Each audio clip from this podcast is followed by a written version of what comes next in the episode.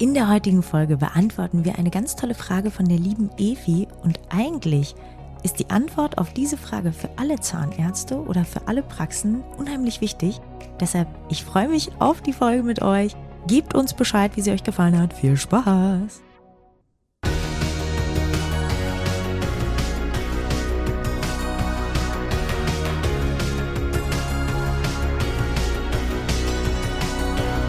Partner dieses Podcastes ist die Bludenta GmbH mit dem Flash Zahnaufhellungssystem. Ja, hallo Anne, wir haben heute wieder eine tolle Frage und zwar von der EFI erhalten. Und zwar, wie kann eine Praxis die Menge an Patienten reduzieren? Aus strukturellen Gründen sind weniger Behandler, Behandlerzeit zur Verfügung als die Jahre davor. Klammern, mehr Behandlerpraxis, mehr Teilzeit bei Ärzten und auch restliches Personal.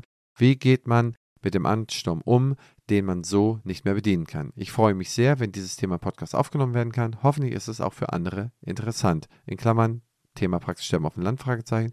Viele liebe Grüße und macht weiter so. Es ist immer lehrreich und amüsant zugleich. Liebe Grüße, Efi. Anne, das ist doch mal wirklich eine liebe, nette Efi mit einer tollen Frage. Äh, da, da haben, haben wir uns überhaupt schon mal darüber unterhalten, über so ein Thema, aber das ist doch ein super Thema, oder? Ich finde auch das ein Megathema. Liebe Efi, danke für die Frage. Wir freuen uns übrigens immer sehr über eure Fragen. Deswegen äh, raus damit, schickt uns die gerne entweder per Mail an Christian oder bei mir dürft ihr auch einfach bei Instagram. Oder Küste und Kiez, wir haben übrigens auch einen Instagram-Kanal, da folgen, glaube ich, schon ein paar. Aber zurück zur Frage. Liebe Efi, ich glaube, was ganz, ganz wichtig ist in jeder Situation, auch wenn, wenn man vielleicht nicht zu viele Patienten hat, sondern ganz generell, dass man seine Patienten oder sagen wir mal in einem Unternehmen spricht man von Kunden qualifiziert. Und jetzt musst du für dich als Praxisinhaberin entscheiden, nach welchen Kriterien möchtest du qualifizieren. Man kann zum Beispiel sagen, man möchte nur hochpreisige Behandlungen anbieten in seiner Praxis. Ne? Man möchte sich auf Ästhetik spezialisieren, nur noch Bleaching und Veneers machen. Dann wird sich ein bestimmter Patientenstamm dadurch wahrscheinlich schon ausselektieren. Oder man sagt, man möchte nur noch Kinder behandeln. Alles Ü18 fällt dann schon mal raus. Und das sind Überlegungen, die solltest du dir vielleicht einfach mal machen. Was ist das Patientenklientel, was ich gern behandeln möchte? Und was ist vielleicht aber auch das Patientenklientel, was ich nicht so gern behandeln möchte? Es gibt Kollegen, die mögen einfach zum Beispiel ältere Menschen nicht. Gibt's, ne? Die sagen, Mensch, so Prothesen und so, das ist nicht so das, was ich gern mache. Oder Implantologie mache ich nicht so gern. Und auf der anderen Seite gibt's, wie gesagt, auch Kollegen, die sagen, oh, Kinderbehandlung ganz furchtbar. Und umso spitzer du dich positionierst, umso effektiver werden deine Prozesse und umso angenehmer wird auch der Praxisablauf. Denn wenn deine Prozesse besser werden, wird auch der Praxisablauf meistens harmonischer. Und damit löst du dieses Problem. Und wenn wir die Seite jetzt nochmal von einer anderen Medaille betrachten, wenn ihr so einen tollen Patientenansturm habt, solltet ihr natürlich trotzdem qualifizieren.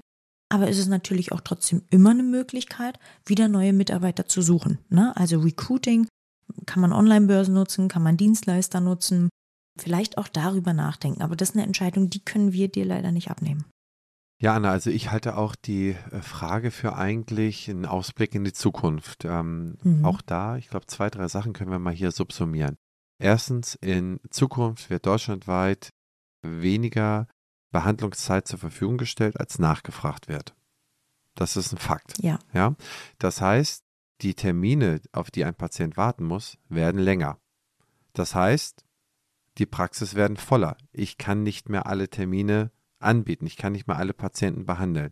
Das sehen wir ja auch schon in, ja, in anderen Spezialarztbereichen in Deutschland und zwar nicht erst seit äh, 2020, seit der Covid-Krise, sondern eigentlich schon seit zehn Jahren. Versuch mal auch schon vor zehn Jahren beim Radiologen einen Termin zu haben oder bei anderen speziellen Gruppen. Wenn du nicht die Chance hast, über eine A-Beziehung oder über einen privaten Versicherungsstatus reinzukommen, war das so ein halbes Jahr. Und selbst bei ernstzunehmenden Erkrankungen wartest du teilweise sechs, acht, zehn Wochen, obwohl eine Behandlung dein, äh, ja, ich sag mal so, dein Schmerz oder deine Krankheit signifikant äh, kürzen oder lindern oder vielleicht auch beheben könnte. Dieses Problem wird jetzt gerade in die Zahnmedizin transportiert. Und zwar unser, und das ist der zweite Punkt, unser Versicherungssystem ist so aufgebaut, dass gesagt wird, es wird alles behandelt, was im Katalog ist und du hast das Behandlungsrecht. Also du hast das Recht, behandelt zu werden. Solange eine S3-Richtlinie vorliegt, ist die GKV dazu gezwungen, diese Behandlung zu übernehmen und so weiter und so fort. Ne? Da gibt es gewisse Strukturen. Das Theoretische, was ich gerade beschrieben habe, weicht aber dann vom Praktischen ab. Denn äh, im Praktischen hast du eben nicht mehr die Möglichkeit, behandelt zu werden, weil es einfach zu wenig Behandlungsstellen gibt, zu wenig Anlaufstellen. Das ist ein Phänomen, womit die Politik eigentlich schon seit, nicht nur in Deutschland, sondern eigentlich seit Jahren ihre Probleme versucht zu lösen. Das heißt, es wird etwas beschlossen, aber es kann eigentlich gar nicht so richtig umgesetzt werden. Ne? Man sieht immer wieder Beschlüsse und sagt, ah, okay, es ist ja jetzt so, ne? ich darf auf der Straße nicht überfallen werden. Tatsächlich, es überfällt mich jemand und äh, es passiert demjenigen nichts. Ne? Also sowas, da läuft so ein bisschen die Judikative von der Legislative auseinander. Und das ist im Gesundheitssystem mein Punkt 2, halt so lange nicht zu sehen, wenn du eine vernünftige Vollversorgung hast, sprich, wenn du die nachgefragten Behandlungsstunden ungefähr egalisiert hast mit den angebotenen, dann merkst du das nicht. Wenn es auseinanderläuft, merkst du es sehr deutlich. Ne? Anne, dich kann auch keiner dazu zwingen, jetzt 25 Stunden am Tag zu arbeiten, wo der Tag nur 24 Stunden hat. Da, ne, da kann dich keiner dazu zwingen. Das geht ja auch nicht. Ja? Das führt mich zum dritten Punkt äh, in dieser Überlegung und der abschließende was macht man da? Anne hat gerade gesagt, was man da machen kann. Und äh, schlussendlich, die Praxis hat aus meiner Sicht auch nicht viele Möglichkeiten mehr, anders zu handeln. Ja, das heißt, eine Patientenselektion vornehmen, Patienten privilegierter zu behandeln, die meine Vorschläge ernst nehmen, die äh, ihre Mundgesundheit ernst nehmen, die sich regelmäßig die Zähne putzen, die compliant sind, die sind ein Schritt näher am Termin ran als diejenigen, die mich eh schon sitzen lassen und dergleichen. So im Big Picture. Jetzt kommt die Werbung. Bevor wir weitermachen, möchte ich euch Kurs Crocodile vorstellen, eine E-Learning-Plattform für Behandler und das ganze Praxisteam. Crocodile bietet über 200 Kurse, die euch dabei helfen, euer Wissen zu erweitern und eure Praxis voranzubringen. Mit dem Gutscheincode PF23 könnt ihr einen vollen Testmonat kostenlos nutzen. Und was noch besser ist, das Team-Abo ermöglicht es euch, bis zu 20 Mitarbeiter in eurer Praxis am Lernen teilhaben zu lassen. Nutzt die Gelegenheit und testet das Angebot auf crocodile-health.com. Da möchte ich euch einen Praxistipp geben. Das ist nämlich ein, ein super Punkt. Und zwar mache ich gerade ein Coaching bei einem äh, ganz bekannten Kieferorthopäden, der wirklich toll ist. Äh, liebe Grüße an Dr. Baxmann. Und der hat ein Modell, das heißt drei Strikes. Wir haben immer Zwiebel und Sonne. Zwiebel ist ein Patient, den wir nicht brauchen. Und Sonne ist halt so ein richtiger Strahlemann, der macht glücklich. Ja, oder man kann ABCD machen. Und er hat ein Drei-Strike-System. Das finde ich total smart. Und zwar gibt es drei Sachen, die dazu führen, dass man kein Patient mehr der Praxis ist. Und eine Sache ist zum Beispiel, bei ihm gibt es bei Neuaufnahmen eine Ausfallgebühr. So, und wer halt zum Beispiel jetzt einmal nicht kommt, ne, oder wer einmal einen Termin verpasst, der kriegt den ersten Strike. Wer meinetwegen bei der AOK versichert ist, kriegt den zweiten. Wer keine Zuzahlung leistet, kriegt den dritten. Und jetzt mag einer sagen, was? Wie kann man denn sagen, bei der AOK nicht versichert? Ist jetzt nur irgendein wild, äh, bei der AOK versichert, ist jetzt nur irgendein wildes Beispiel. Das wäre ja auch nur einer von drei Strikes. Also jeder sollte, glaube ich, für seine Praxis für sich selber No-Gos festlegen, die er nicht akzeptieren möchte. Also es gibt zum Beispiel auch Praxen, die sagen, hey, ich behandle total gern nur die Kassenleistungen. Und dann ist das kein Strike. Für uns wäre das ein Strike. Beispiel, ja. Und das müsst ihr selber euch mal definieren und da könnt ihr auch für eure Praxisstimmung ganz, ganz viel machen. Denn für uns gibt es zum Beispiel schon Strike, wenn jemand unhöflich zu den Mitarbeitern ist. Das ist ein Strike, wenn er sich irgendwie fehlverhält. Und eine zweite Sache, die ich auch ganz, ganz smart finde, ist, nochmal an den Prozessen zu arbeiten. Und da will ich euch auch einen Tipp mitgeben. Man kann auch über die Neuaufnahme, schon bevor der Patient das erste Mal in der Praxis ist, qualifizieren.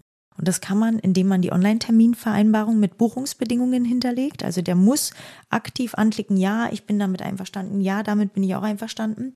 Oder auch am Telefon können eure Mädels schon so gut geschult sein, dass sie da schon Patienten qualifizieren können. Und nochmal, das geht hier nicht darum, wirtschaftlich Patienten privilegiert zu behandeln.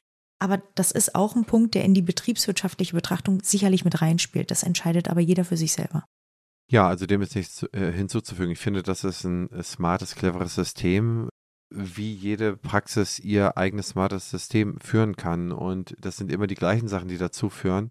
das ist halt das Schlimmste von allen, also in der Gewichtung von allen Dingen, die ich kenne oder die ich so empfinde, ist, wenn jemand sich nicht an Sachen hält.